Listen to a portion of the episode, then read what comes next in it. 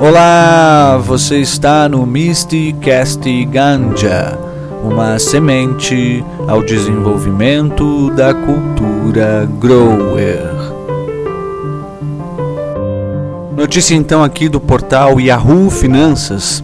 A manchete é: Investir em maconha, entenda como cannabis virou tendência no mercado de ações. Então a gente vai ver aqui então que nessa matéria, né, a movimentação da planta em 2020, movimentando então 21.3 bilhões de reais. Um aumento foi de 48% em comparação com o ano anterior e os Estados Unidos representando então a maior parcela desse mercado. A matéria diz então né, que com o crescimento exponencial do mercado da cannabis, as opções de investimento ampliaram nos últimos anos. Apenas em 2020, a comercialização legal da planta movimentou 21,3 bilhões de reais, um aumento então de 48% em comparação com o ano anterior. A perspectiva de liberação da erva em diversos países aumentam as possibilidades de investimento no mercado. No Brasil, a empresa Vitrio foi pioneira em disponibilizar uma alternativa de investimentos no setor. A Cannabis Ativo FIM foi o primeiro fundo disponível no país para o público em geral. Em uma perspectiva global, os Estados Unidos retêm a maior parte do mercado, representando então 80% do giro financeiro global. Nos Estados Unidos, 37 dos 50 estados já liberaram o uso recreativo da maconha. Apenas em 2020, os Estados Unidos movimentaram 17,5 bilhões de dólares com o mercado. Apesar desses rendimentos expressivos, atualmente os Estados Unidos não permitem que as empresas da indústria acessem o mercado financeiro. Contudo, há uma expectativa de que Biden permita a inclusão do setor nos próximos anos.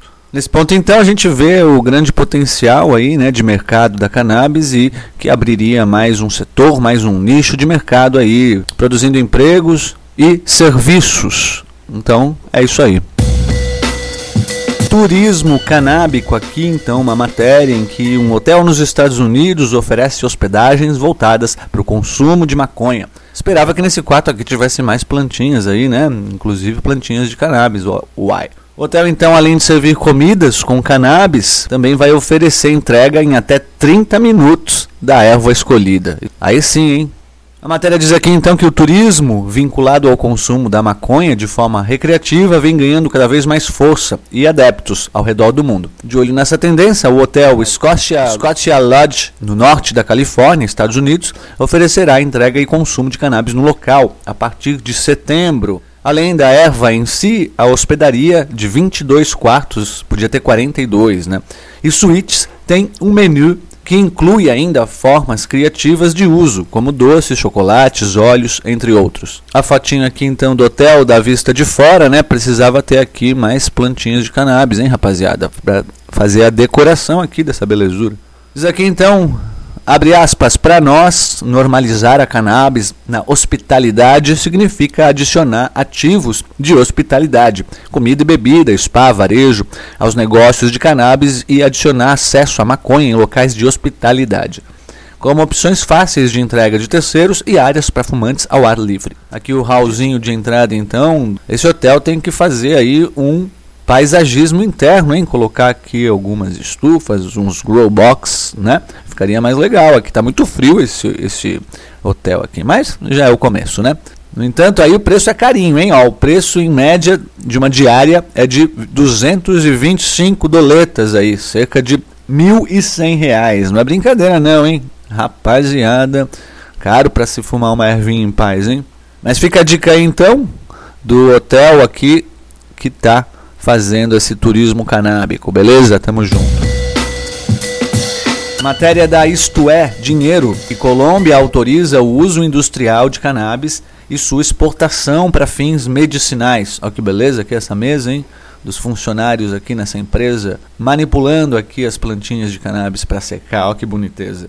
A Colômbia então autorizou a fabricação de têxteis, alimentos e bebidas à base de cannabis e a exportação da planta para fins medicinais. O presidente Ivan Duque assinou nesta sexta-feira, dia 23, o decreto que elimina a proibição da exportação de flores secas. Assim, o país entra para jogar grande no mercado internacional de maconha, disse o presidente. A Colômbia, principal produtor de cocaína do mundo e que abriga grandes plantações de maconha, legalizou a produção de cannabis medicinal em 2016.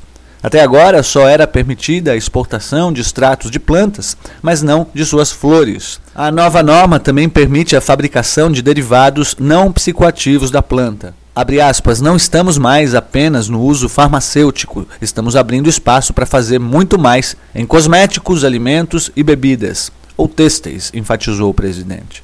O governo estima que em 2024 o mercado da maconha medicinal pode se tornar uma indústria de 64 bilhões de dólares. Outros países da região, como Uruguai, Equador e Peru, também legalizaram a produção de maconha para fins medicinais. INPI derruba a patente do canabidiol e abre caminho para a produção medicinal. Até então, somente a farmacêutica paranaense Prate Dona Duzi tinha o direito de explorar o medicamento vendido em forma de óleo. O Instituto Nacional da Propriedade Industrial, o INPI, derrubou a patente do canabidiol da farmacêutica paranaense Prate Dona Dulce. Com isso, Outros laboratórios poderão desenvolver óleos medicinais com o derivado da maconha. Na prática, a Prate Dona Dulce perdeu a exclusividade na produção e comercialização de um medicamento à base de CBD diluído em óleo de milho, usado para controlar crises de ansiedade e epilepsia. A decisão abre caminho para outras empresas do setor farmacêutico produzirem produtos com CBD uma vez que atualmente os óleos da Prate Dona Duzi são os únicos com autorização da Agência Nacional de Vigilância Sanitária, a Anvisa, para venda nas farmácias. O debate sobre a patente começou em março desse ano, quando um parecer técnico do INPI recomendou a anulação do direito. Os técnicos do órgão entenderam que a substância não pode ser considerada atividade inventiva, requisito para registro da patente. A farmacêutica conseguiu o direito em junho do ano passado e teria 15 anos para explorar a produção e venda do remédio. O Giro da Ganja vai ficando por aqui hoje. Espero que você tenha gostado. Voltaremos em breve. O Giro da Ganja vai ficando por aqui e volta em breve. Então, até lá.